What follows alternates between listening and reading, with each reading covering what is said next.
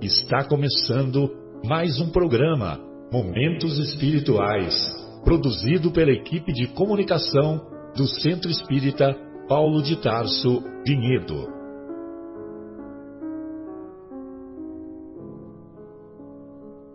Se guardas contigo o estigma do sofrimento, indagando pela solução dos velhos problemas do ser e da dor, se percebes a nuvem que prenuncia a tormenta e o vórtice traiçoeiro das ondas em que navegas, vem conosco, estudemos a rota de nossa multimilenar romagem no tempo, para sentirmos o calor da flama de nosso próprio espírito a palpitar e morredouro na eternidade, e acendendo o lume da esperança, perceberemos juntos em exaltação de alegria que Deus, o Pai de infinita bondade, nos traçou a divina destinação para além das estrelas.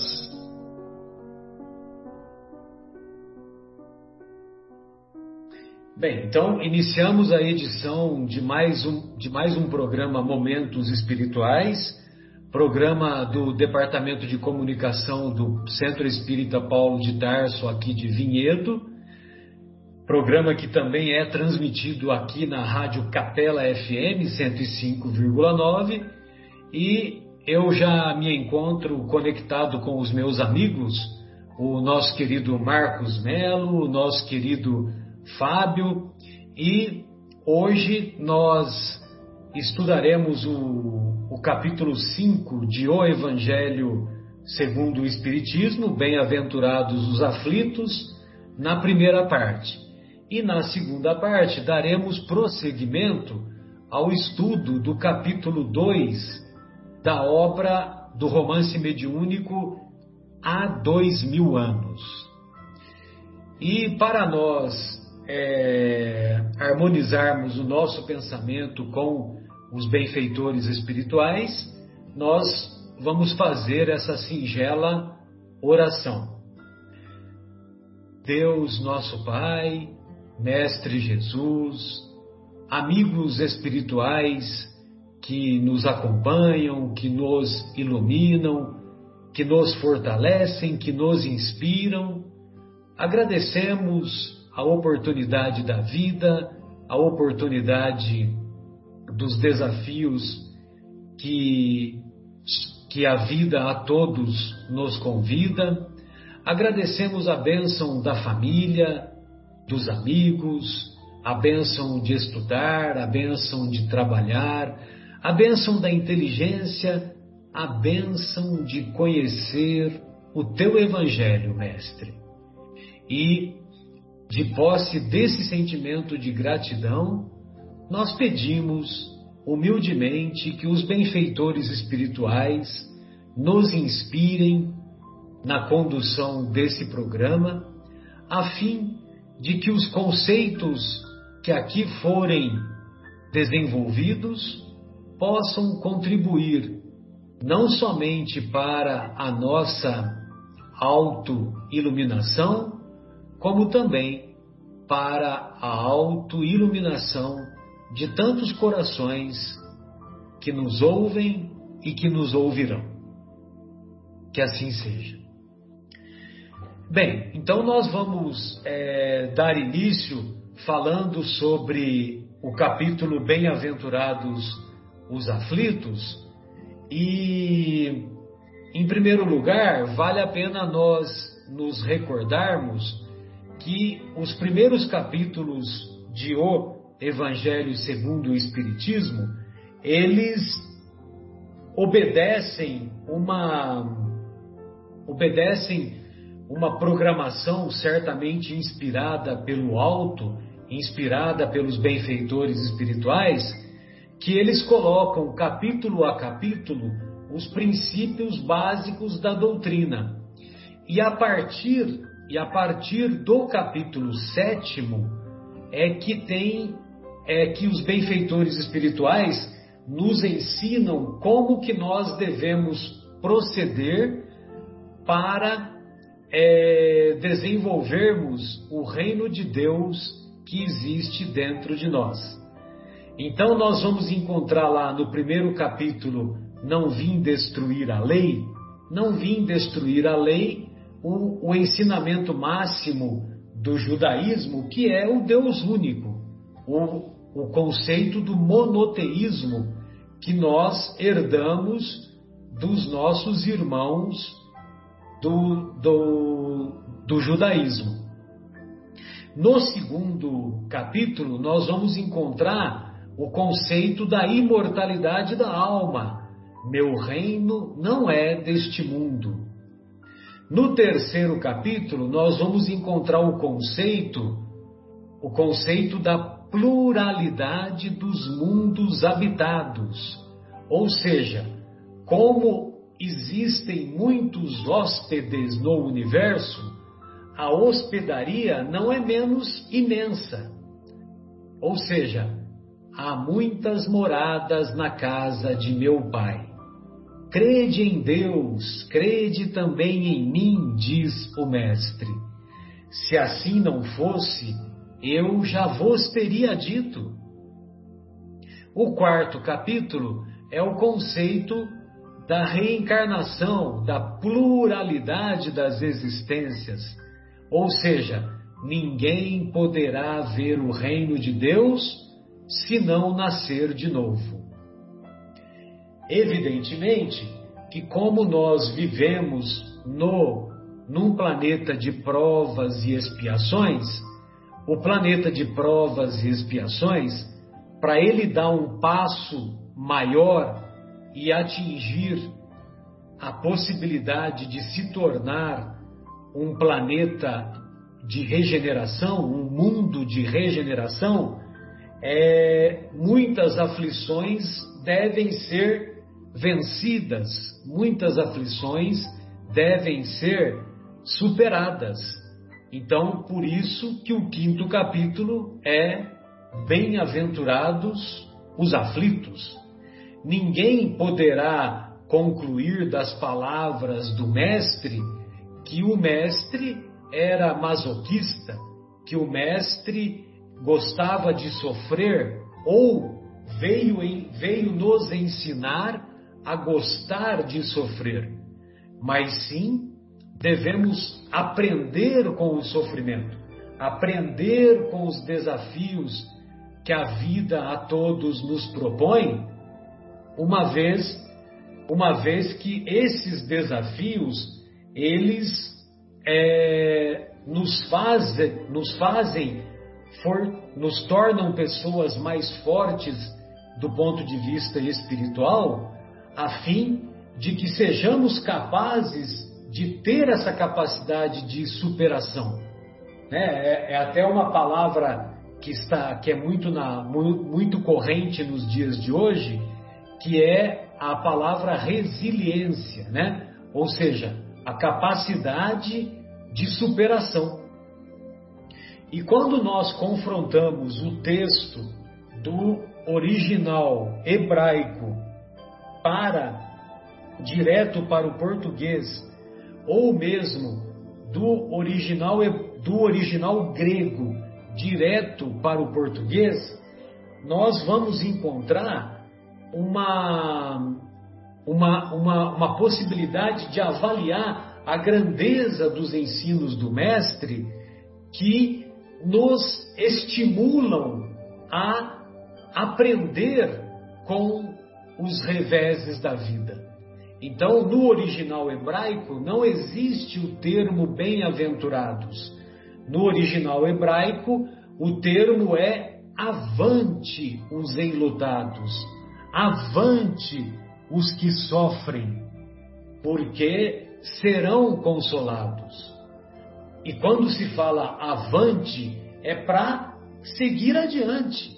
Não é para ficar preso no passado, não é para ficar preso naquela dor, naquela dificuldade, naquele obstáculo, mas é sim para desenvolvermos a inteligência, desenvolvermos a, as virtudes morais para essa, para que essa superação ocorra.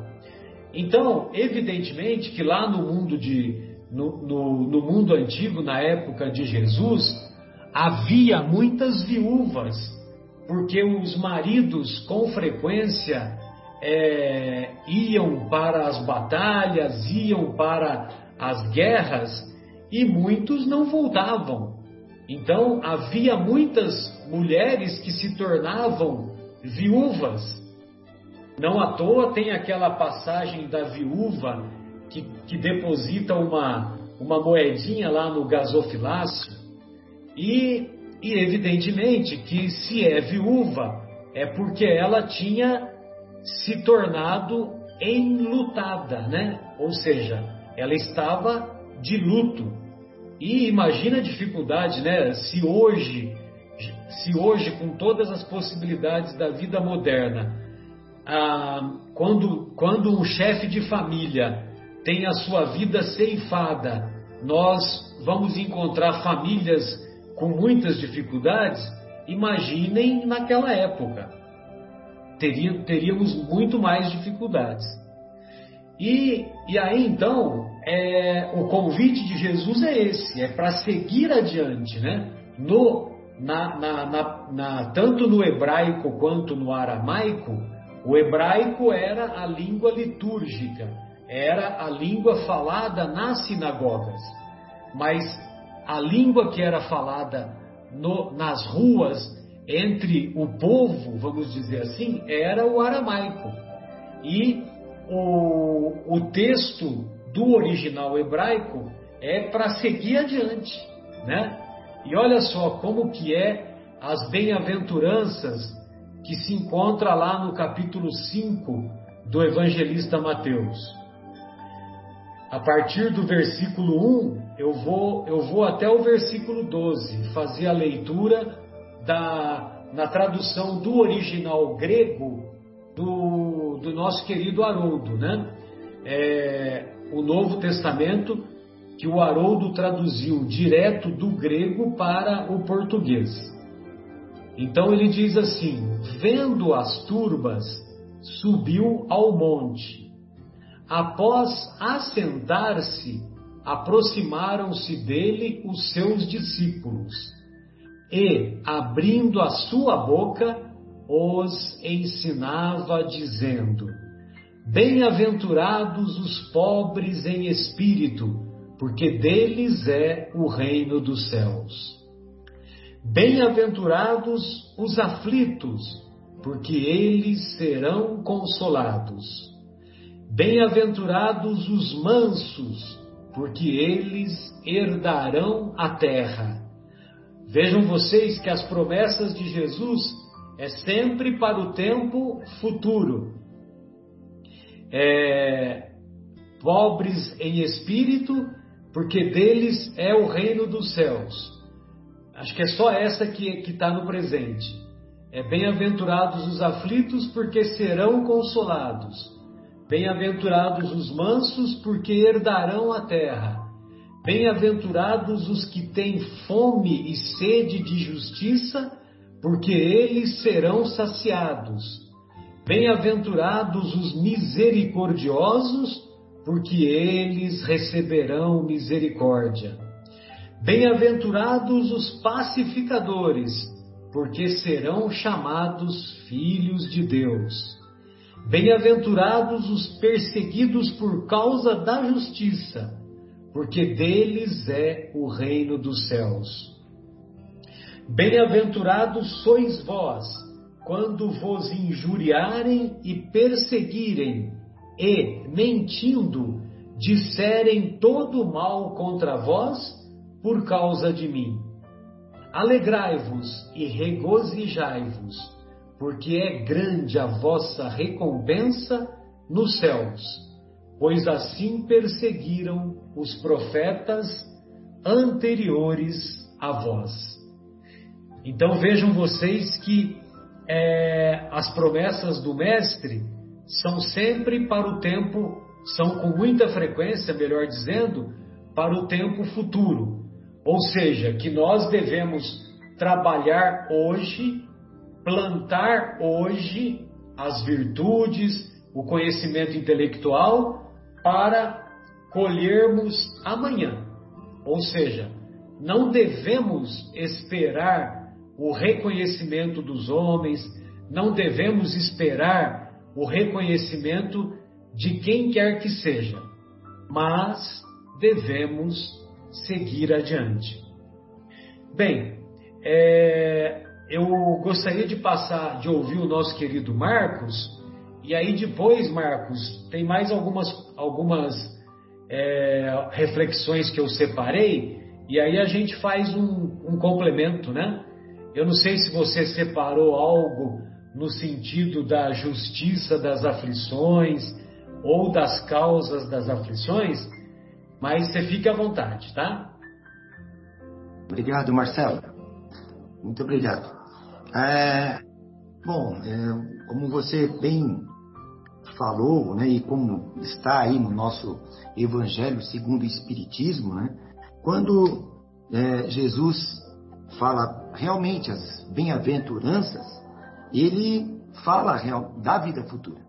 Né, mais, mais uma das passagens onde ele cita a vida futura, que em todos os ensinamentos dele sempre tem, de Jesus, tem sempre uma menção ao futuro, ao, à vida futura. E evidente que é, seria muito difícil compreender a desigualdade é, se nós não acreditássemos na vida futura. Né? Seria difícil compreender porque alguns nascem, por exemplo, com defeito físico, enfim, inexplicável, ou alguns passam fome, vivem em países miseráveis, países que estão em guerra, né? É, ou seja, têm vida muito curta, privados de, do básico, né? enquanto outros né, têm um excesso de riqueza, de glamour, de coisas boas, vivem num país maravilhoso. O que, que esses fizeram, né? O que eles fizeram para passar por tal situação?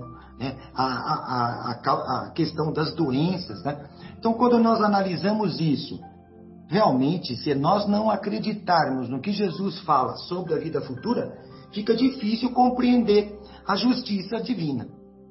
Fica difícil compreender é, a justiça de Deus.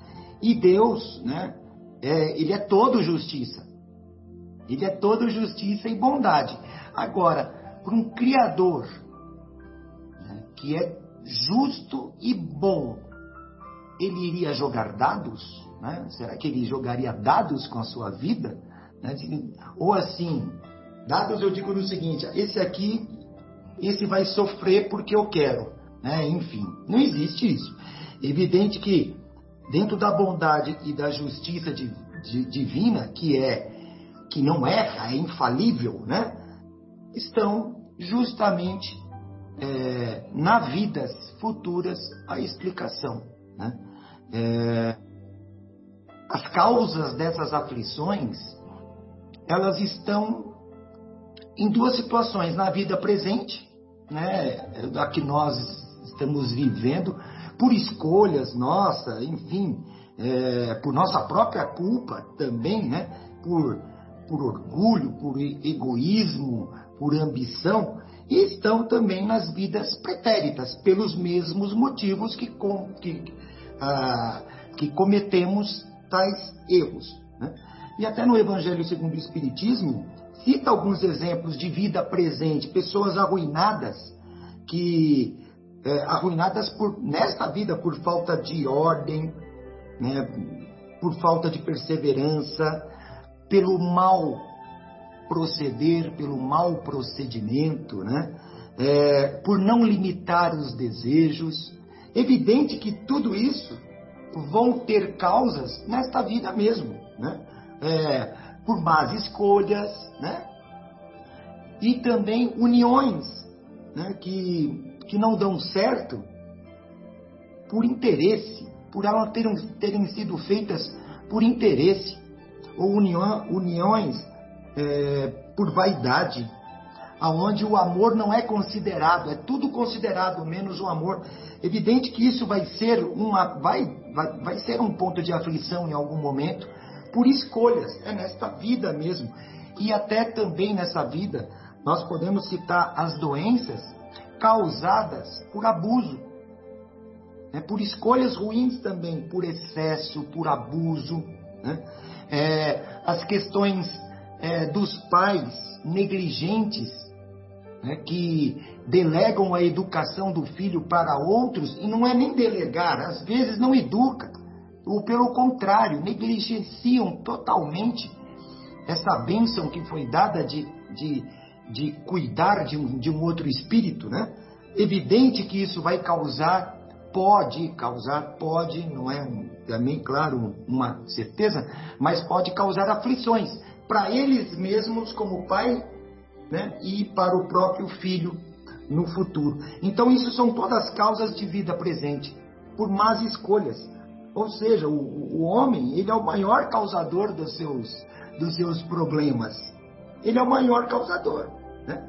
Quais são as causas das aflições? Olha, olhem para nós mesmos, para dentro de nós, nós vamos, nós vamos, dentro desta vida, nós vamos saber.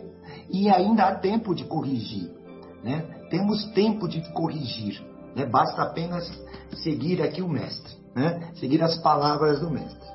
E as causas de vidas pretéritas, não sabemos. Né? O véu do esquecimento nos colocou isto como um presente, é uma bênção. Não lembrarmos do que nós fizemos no passado. Imagina se nós lembrássemos o que nós fizemos no passado, morando na casa com o seu próprio carrasco, digamos assim, ou você como sendo o carrasco daquela pessoa. Né? É, mas essa bênção do esquecimento é como se fosse uma, uma um, um, você zera, passa a régua, começa do zero e começa bem, começa certo. Né? Então, a justiça das vidas pretéritas, é, quer dizer, perdão, desculpa, as aflições causadas por desconhecimento ou você morar num país de, de, de aflições é para que você aprenda. Aprenda com aquilo, porque em algum momento nas vidas passadas houve algum abuso, né? houve algum que não, não foi possível corrigir naquela vida. Se fosse possível, a correção seria feita. Não foi possível, fica para outra passagem. Né? E, e não é um castigo, a pessoa mesmo, ela tem consciência, o espírito mesmo tem consciência que ele precisa é, restaurar o que foi feito, ele precisa reparar e ele vem. É que ele não se lembra, mas é aí que está a grande sacada. Não se lembrar e restaurar. Esta é a, a grande é, bênção, né? É, o que nós chamamos, né, da lei de causa e efeito. Né? O Espiritismo fala muito da lei de causa e efeito. Ou seja, não há efeito sem ter uma causa. Então, se estamos passando por aflições, existe uma causa.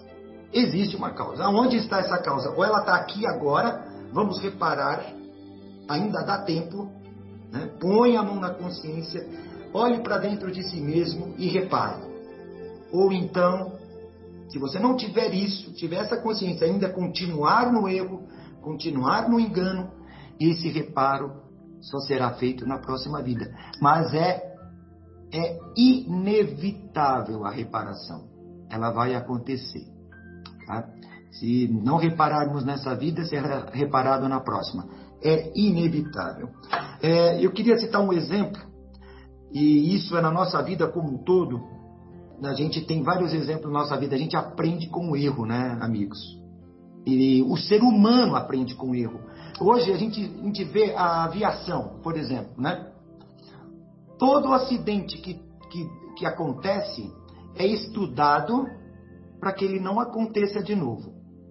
Né? Mudam-se regras, mudam-se as leis, mudam-se o material, o avião, ou seja lá o que for, é melhorado, é melhorado o projeto. Né? Então, é, Aconteceu um problema, o avião, ou essa causa desse problema, ela é estudada para que ela não aconteça. Então a evolução do, do ser humano, ela acontece a partir de erros. As nossas leis, elas mudam e vão mudando para melhor, olhando para trás. O que nós fizemos de errado lá atrás? Nós matamos inocentes, enforcamos pessoas que foram julgadas corretamente, né? justos. Então as leis são melhoradas olhando lá para trás, olhando nos erros, né? E a gente mesmo, né?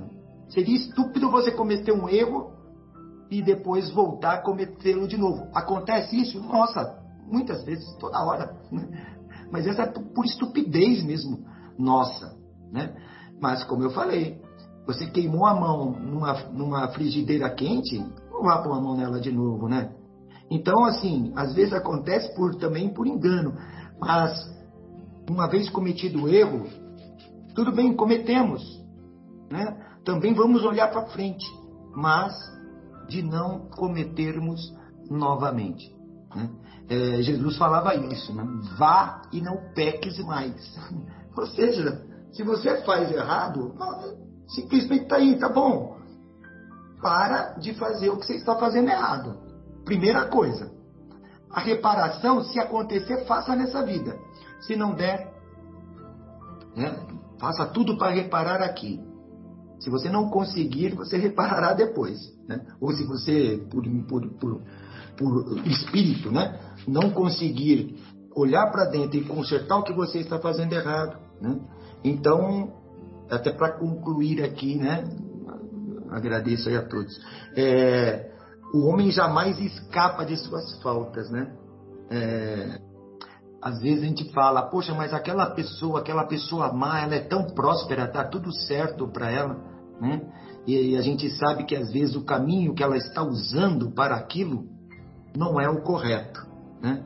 Mas tudo que está se passando é momentâneo. Tudo que está se passando é momentâneo. Se ele não espiar nesta vida, como eu falei, espiará amanhã. Era isso, meus amigos, que eu tinha aí para comentar sobre o assunto. Muito obrigado. Maravilha, Marcos. Obrigado aí, querido. Bem, então, após as reflexões do nosso querido Marcos, vamos agora ouvir a nossa querida Vera. E aí, Vera, o que, que você separou para nós sobre o tema? Pois não. Oi, Marcelo. Oi, pessoal, tudo bem? Queridos ouvintes, estive aqui um tempinho fora, não pude participar, porque estava participando de um curso na USE, não consegui conciliar, mas voltei. Vamos lá. Nesse trecho, capítulo 5, Bem-aventurados os aflitos, vou fazer uma breve participação. Nós chamando a atenção para esse capítulo que nos fala diretamente ao coração. Quais de nós aqui encarnados, grande parte também dos desencarnados que se encontram nesta esfera vibracional, não sofre aflições? Quais de nós não necessita de consolo, de entendimento e de compreensão? Quais de nós, em um momento de dor, não olhou para o Cristo crucificado e se perguntou: por que eu? Por que comigo? Vou aproveitar e ler novamente o trecho evangélico para a gente poder refletir. Bem-aventurados os que choram, pois serão consolados. Bem-aventurados os que têm fome e sede de justiça, pois serão saciados. Bem-aventurados os que sofrem perseguição por amor à justiça, porque deles o reino dos céus. Bem-aventurados vós que sois pobres, pois o reino dos céus é para vós. Bem-aventurados vós que agora tendes fome, pois sereis saciados. Sois felizes, vós que chorais agora, pois rireis. Mas ai de vós ricos, que tendes vossa consolação no mundo. Ai de vós que estáis saciados por tereis, pois tereis fome.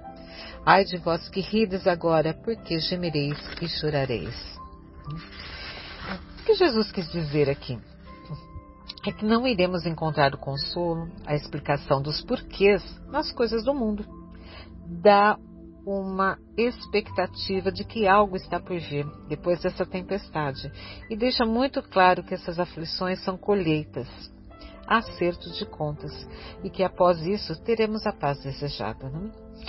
Mas vamos deixar claro que existem dois tipos de aflições. Essa que é a colheita, resultado do que fizemos em outras vidas, e outra em que é devido ao atual comportamento nosso, as atuais escolhas, onde eu mesmo causo essa dor, esse desconforto na minha própria vida. Por causa dos vossos excessos, excessos de orgulho, vaidade, preguiça, gula, luxúria, ira, inveja, todos os sete pecados capitais que nos levam à ruína moral, a doenças, a sentimentos de vingança para conosco mesmo. Mas nós temos o Consolador prometido, aquele que tirará todas as aflições, todas as dores. Será? Será que os ensinamentos de Jesus vêm tirar a dor do nosso caminho? Será que os Espíritos vêm tirar as angústias do nosso coração? E, infelizmente, eu tenho uma triste notícia para dar para vocês. Vou dizer que não. Como não? Não. Porque a dor é aquilo que vai nos transformar intimamente. A dor é muito poderosa. Às vezes só ela tem esse poder.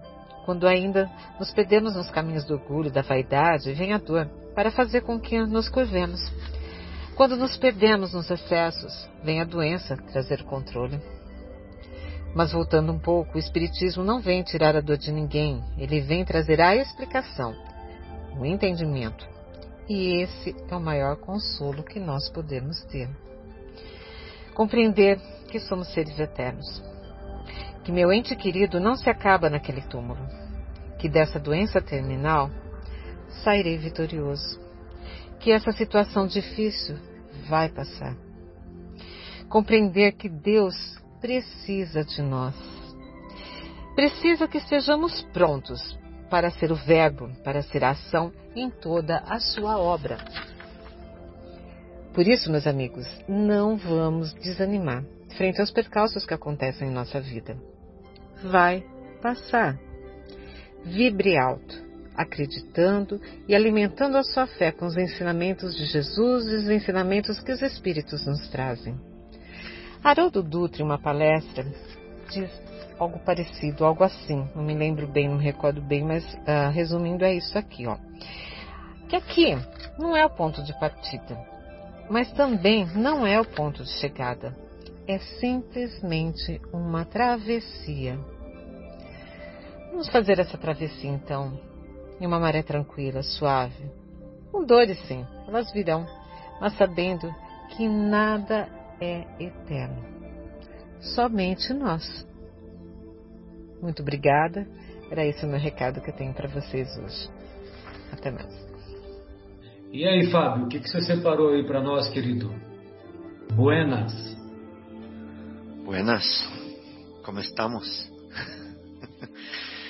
e aí, pessoal, que alegria, hein? É, a semana passou rapidinho, né?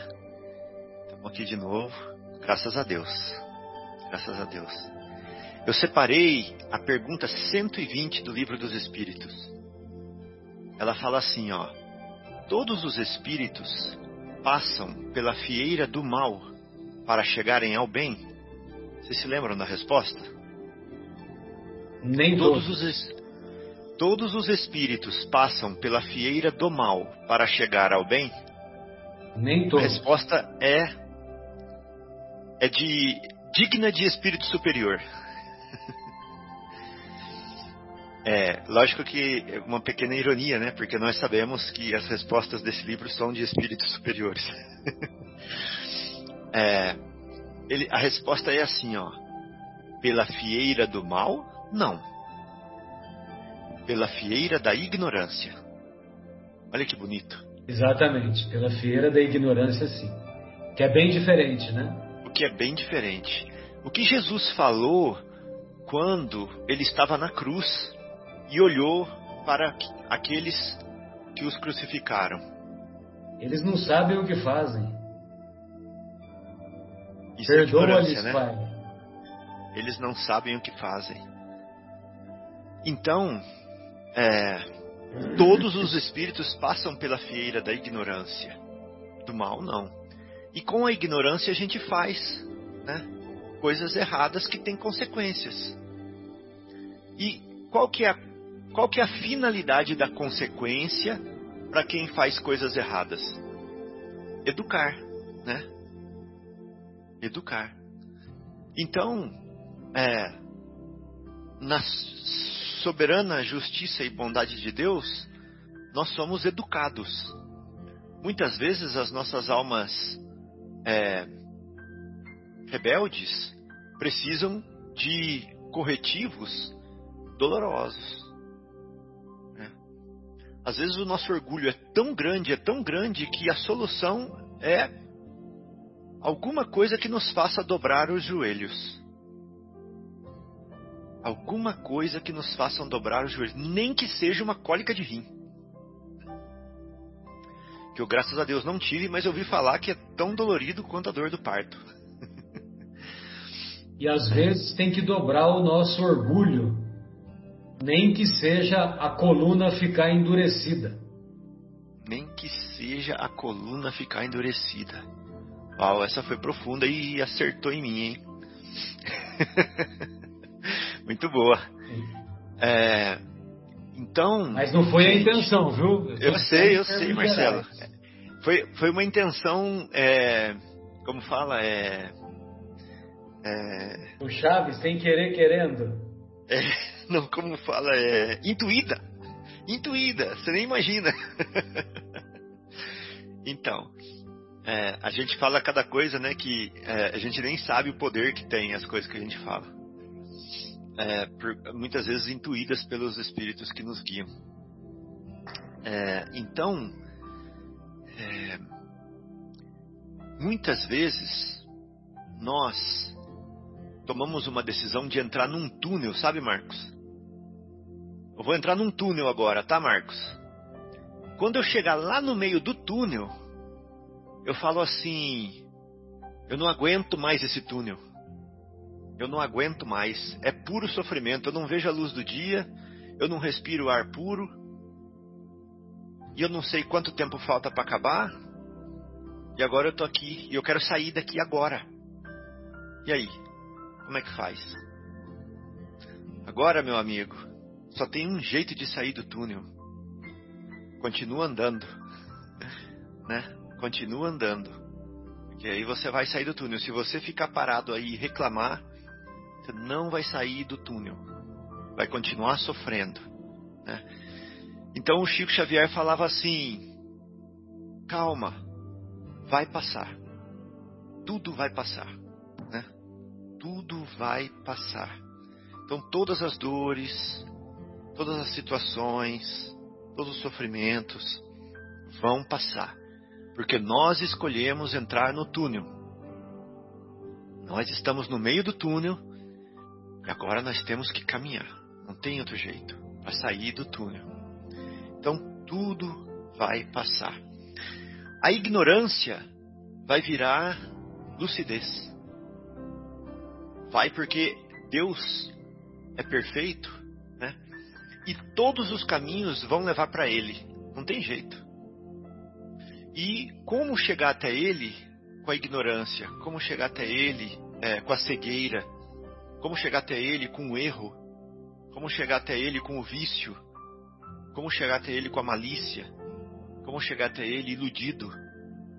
Como chegar até Ele viciado? Não tem jeito. Mas se todos os caminhos vão levar até Ele, a ignorância vai passar. Nós vamos poder nos levantar, nós vamos poder respirar, nós vamos poder ver a luz. Isso que é lindo, é maravilhoso, né? essa lei, a lei do progresso, né? é, é uma consolação em si já para gente. Então, todos aqueles que agora estamos consolados pelos bens materiais, todos nós que estamos consolados pelo status, pelo poder, todos aqueles que estamos consolados pela personalidade é, é, alabada, como se diz alabada? Pela personalidade reverenciada, né? Todos aqueles que nós estamos consolados pela, pelo grau de é, de destaque, né? Todos aqueles que estamos consolados pela nossa personalidade é, reverenciada, eu já falei isso, né? É, vamos ter dificuldades amanhã. Quando nós é, entrarmos nos domínios do espírito imortal, que não tem personalidade, que não tem status, que não tem é, circunstância, é, que não tem mais é, a, a, circunstância material que, que, que, nos cerca, né, e que nos, nos enche de glória e de pompa. É, o que vai encontrar aqueles... é o brilho, é o brilho próprio, né, que vai encontrar, encontrar, né? É a luz própria. É a luz própria de Mais Deus, né? intensa né? ou menos intensa, né? Dependendo de cada um de nós. Isso mesmo, Marcelo, isso mesmo.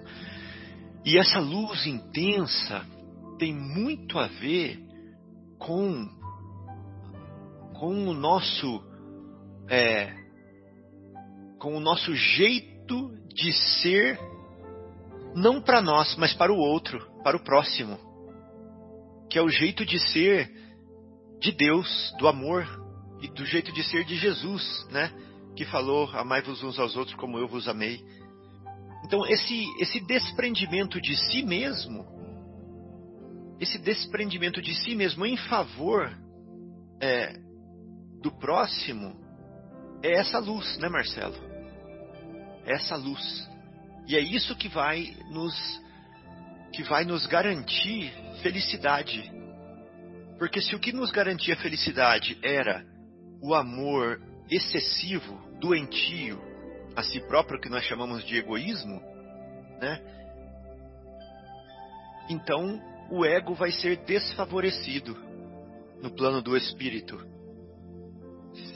Né? O ego vai ser desfavorecido no plano do espírito. Então Jesus falou assim: Você, meu amigo, que agora está cercado das coisas que, é, que reverenciam o seu ego, você vai ter problema. Se é isso que te satisfaz, se é isso que te traz felicidade, você vai ter problema.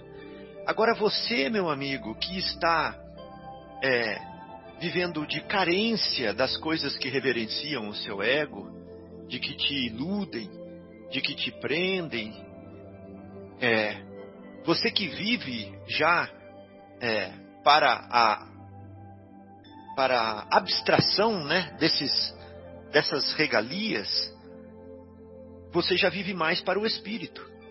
Né? Então você vai ter menos dificuldade no plano espiritual. Você vai ter mais desprendimento, você vai ter mais abnegação. Ab é, é para fora, né? E nega, negação é negar. Ou seja, negar a você mesmo em favor do para fora. Né? Então, é, é isso que, que, que Jesus está falando, né? Que aqueles que perseguidos pela justiça, não perseguidos é, da justiça, né, mas perseguidos pela justiça que eles mesmos promovem, é, pelo, pela equinamidade, pelo bem comum, esses vão ser é, felizes, porque eles já vivem para o espírito, né? não vivem para o corpo, vivem para o espírito, vivem para o alto, vivem para Deus. Então era, era mais ou menos essas as reflexões que eu queria compartilhar com vocês no tema de hoje. O, o Fabinho, Marcelo, só ah. queria também, quando o Fabinho me falou dessa questão da 120, né? Sensacional a reflexão.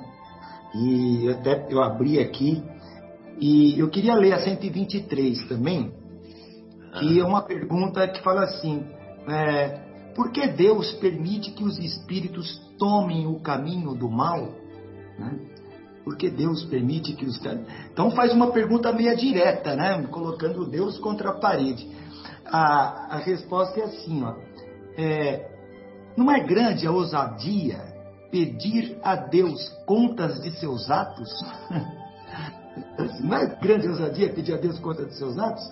É, supondes poder penetrar-lhe os desígnios? Né? Então, olha que coisa. E aí ele complementa assim, né? Todavia, compreender, compreendei o seguinte: a sabedoria de Deus está na liberdade de escolher. conto, né? é, que ele deixa a cada um, né? escolher que ele deixa para cada um de nós. Assim, cada um tem o mérito de suas obras. É, e, e, e, o demérito se a escolha for equivocada. Exatamente. Sensacional, né? Porque eu nunca sei o que, que é melhor, né? A pergunta do Kardec, muitas vezes, você vê assim, né? Ao longo do livro dos Espíritos, né? Uhum. Você fala assim, puxa, mas que pergunta inteligente que ele fez, né? Agora os, os benfeitores não vão ter saída, né? É. Eles estão numa sinuca de bico agora, né? Aí, aí os benfeitores, a resposta é ainda melhor, entendeu? Mesmo porque o Kardec não sabia que estava lidando com assessores diretos do Cristo planetário, né? É. Desculpa, Fábio. Não, então, é, eu, eu ia falar mais uma coisa e lembrei, você terminou, Marcos? Terminei, terminei, obrigado. Terminou? eu ia falar o seguinte, olha aqui, ó, tá escrito aqui, ó. No hinduísmo e no budismo, o karma é a lei que afirma. Olha só que interessante isso, gente. Karma é causa e efeito, tá? No hinduísmo e no budismo, o karma é a lei que afirma a sujeição humana à causalidade moral. Ou seja, por causa da nossa moral, nós estamos sujeitos a certas consequências. Olha que interessante. Uhum. De tal forma que toda ação, boa ou má, gera uma reação que retorna com a mesma qualidade e intensidade a quem a, a realizou, vírgula, olha agora, nesta ou em encarnação futura. Olha que interessante. É, ou seja, Quem nós é esse comentário, Fábio?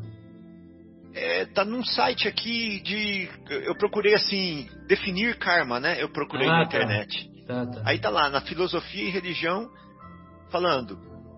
Vou ler de novo. Ó. No hinduísmo e no budismo, lei que afirma sujeição humana à causalidade moral, de tal forma que toda ação, boa ou má, gera uma reação que retorna com a mesma qualidade e intensidade a quem a realizou nesta ou em reencarnação futura. Pois é. Ou seja, não é o espiritismo que está falando, né, das causas anteriores das aflições somente. Budismo e hinduísmo são filosofias milenares que começaram junto com o judaísmo dois mil anos antes de Cristo ou mais ainda, né, é. também. E já, é mais, já é mais recuado ainda, é, mais é cinco mil anos antes de Jesus. É. Por isso, com os Vedas, né? É. Então, é, é, não é nada novo. Não é nada novo, né? Nós que estamos ainda é, é, inconscientes, ignorantes para essas verdades milenares. Tem até uma música, né, que fala assim: Eu nasci há 10 mil anos atrás e não tem nada nesse mundo que eu não saiba demais. Ele está se referindo a essas filosofias aqui, ó. Exato. Mas ainda é tempo. É. Ainda é tempo. É provável que ainda agora, diz o benfeitor espiritual André Luiz, que ainda agora te vejas consumido pela amargura, lamentando os momentos infelizes que te levaram a erros e desvios. Cobriste de ilusões a alma frágil e ingênua, Cobriste de ilusões a alma frágil e ingênua, seduziste por capricho, declamando promessas impossíveis de cumprir. Injuriaste o corpo físico com abusos de toda espécie, indiferente aos apelos da moderação, minando a saúde e o equilíbrio sorveste a taça dos prazeres desvairados em aventuras inconsequentes, dilapidando o patrimônio das horas e as possibilidades de regeneração. Patrimônio das horas e possibilidades de realização. Cultivaste vantagens ilegítimas movido por ambição e egoísmo, prejudicando o direito alheio. Abraçaste o vício por companheiro inseparável, surdo às advertências amigas, destruindo a dignidade própria e a harmonia interior. Destruindo a dignidade própria e a harmonia interior. Desperdiçaste talento e inteligência, desprezando o dever nobre para caíres no precipício do comodismo e da inutilidade. Agora que reencontras o Cristo em teu caminho, buscando os ensinamentos da Boa Nova, sentes o aguilhão da consciência e te vergas ao peso do remorso. Olha o aguilhão aí, ó. Olha o aguilhão do Paulo de Tarso. É. Pensas nos prejuízos que causaste, nas dores que infligiste, nos desenganos que, que espalhaste, no tempo que perdeste. Olha só como que ele dá ênfase nisso, né? No tempo que perdeste. E no segredo de tua solidão choras em silêncio, imaginando-te a pior das criaturas. E é assim que a gente se sente quando tá, é. quando bate o remorso, né? É. Por um, por um, por um erro, por um mal que fomos o autor, né? Uhum. É verdade que não podes fugir às consequências de teus atos. Entretanto, Deus é juiz amorável que distribui justiça e misericórdia, ofertando-te a cada momento a oportunidade de renovação íntima. Ou seja, em qualquer momento você pode se renovar. Ainda é tempo de construir o bem. À tua volta pululam aflições e necessidades, lágrimas e infortúnios à espera do carinho de tuas mãos operosas e benevolentes. Não tenhas medo de recomeçar e tomando o Evangelho por roteiro de vida, segue adiante, ama, trabalha, ajuda e confia sempre na providência divina. Não está sozinho nessa estrada redentora. Jesus acompanha teus passos vacilantes passos vacilantes. Quem que tem passos vacilantes? Não são crianças? Sim. Crianças psicológicas somos nós. Espirituais. Espirituais. Jesus acompanha teus passos vacilantes, sustentando-te a coragem e o ânimo. E toda vez que sucumbes à paralisia do ah, remorso, o Mestre Divino afaga-te o coração dilacerado e, acreditando na sinceridade de teus propósitos, fala à tua alma com firmeza e amor. O que que ele fala? Levanta-te e anda. Avante os aflitos, porque serão consolados. Avante os que sofrem, avante os enlutados. Nossa Senhora. Bem, amigos. Onde é isso? De onde você tirou essa pérola? É do Vivendo o Evangelho. Meu Deus. Do Vivendo o Evangelho, o André Luiz, do, é no item referente ao estudo de hoje, o Fábio, é, a mensagem é ainda é tempo. Ainda Meu Deus. Ainda é tempo. O número da mensagem é 47. É o Vivendo o Evangelho, o primeiro, o primeiro volume. Aham. Uhum. Meu Deus. Sensacional. E que mensagem né? mais consoladora. Que coisa mais linda. E o levanta-te e anda não é à toa, né? Não é à toa. E levanta-te e anda é válido para qualquer situação, qualquer local, qualquer tempo em que nos encontremos. Né? Tem uma música do Tim Van... Ah, eu tô até com dó de falar agora, porque eu vou estragar esse, essa coisa Não, pode falar sossegado. Aí. Pode falar sossegado. Era para ficar meditando agora, né? Não vai estragar nada. Mas tem uma música no Tim Vanessa que fala assim, ó.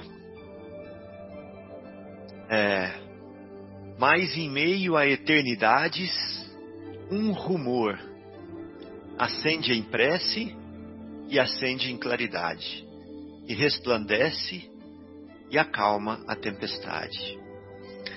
Depois que esse rumor surgiu, esse que acalma a tempestade, onde o gládio que nos pune? Onde o peso de granitos? Onde a sentença que zune? Porque o amor é maior do que o meu fim. Aí ele fala assim, ó, a oração, a vida e a esperança Três pontinhos, né? Me acalenta, Deus. Me acalenta, Deus. Sinto um sono e um seio me envolve. Criança serei.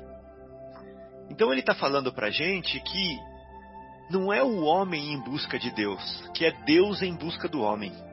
Ele está falando aqui nessa letra, né? Como na parábola do filho pródigo, né? É Deus como da ovelha perdida, né, que Jesus ensinou para gente também, é Deus em busca do homem. Então, não existem potestades, não existe mal algum que nos possa afastar do amor de Deus.